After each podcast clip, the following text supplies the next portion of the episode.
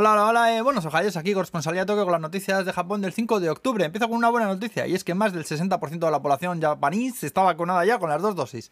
Eh, si incluimos a los que tienen ya el primer chute también, nos vamos al 71%. Eh, también que sepáis que ayer anunciaron la cifra más baja de contagiados en un año en Tokio, 87 solo. Vamos, vamos, vamos venga, que lo tenemos ya, vamos, vamos.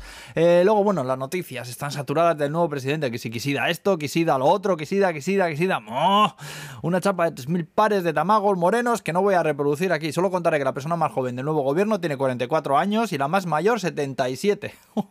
y que el gobierno es temporal, porque habrá, una, habrá elecciones a finales de este mes, así que jode tanto revuelo, macho.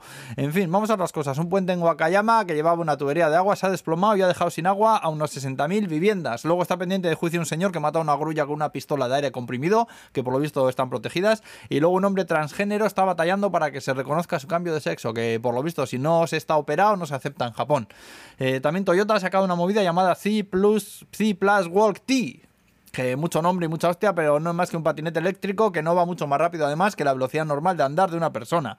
Eh, luego el gatete de la pantalla de Shinjuku que salía de vez en cuando, eh, bueno, pues que sepáis claro que se ha hecho famoso, lo va a hacer mucho más, cada cuarto de hora dicen que va a salir. Eh, también salió ayer el caso del dueño de una cafetería en Okinawa que había denunciado que lo habían apuñalado en la pierna, le habían robado 2 millones de yenes que llevaba en una bolsa para pagar los salarios de sus empleados. Pues bien, ha tenido que confesar que fingió el atraco para quedarse él con el dinero. Le han pillado por una cámara de seguridad que le grabó y resulta que el tipo se apuñaló en la pierna él mismo. Menudo artista.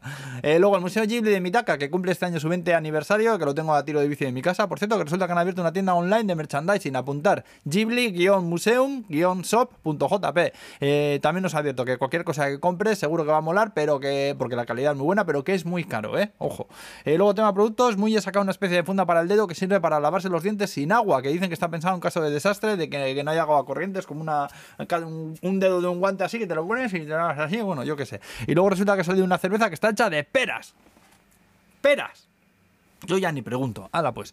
Eh, marcho. Si estáis por Japón y entras en un Starbucks, fijaos a ver si tienen lasaña, porque dicen que está de puta madre. Solo algunas cafeterías tienen, por cierto. Vale, buen martes, Agur.